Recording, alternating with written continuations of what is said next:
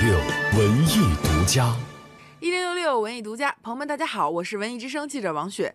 近日，北京儿童阅读周二零一八年进校园活动在北京第一实验小学前门分校举办。知名阅读推广人、编辑出版了《神秘日志》《朱天一的作文课》写给孩子的莎士比亚等系列畅销图书的作者胖叔叔张汉平来到了小学，给小学生们带来了《地球并不孤单：地外文明的猜想》系列科普知识分享。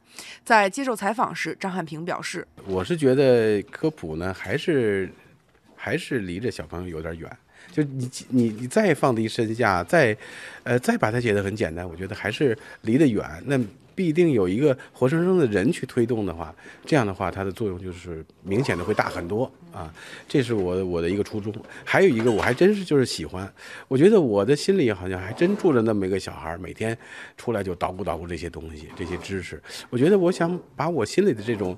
所谓的那种私下里的小鼓捣吧，那种小情谊情那种小情思吧，也分享给孩子们。我觉得这样的话对他们还是有有帮助的。我是这么想。活动现场，胖叔叔张汉平鼓励孩子们多利用课外的时间阅读一些自己感兴趣的书籍，并且广泛的进行阅读。这不仅对写作有帮助，也能够逐渐提高自己的阅读能力，养成良好的阅读习惯，让自己终身受益。文艺之声记者王雪北京采访报道。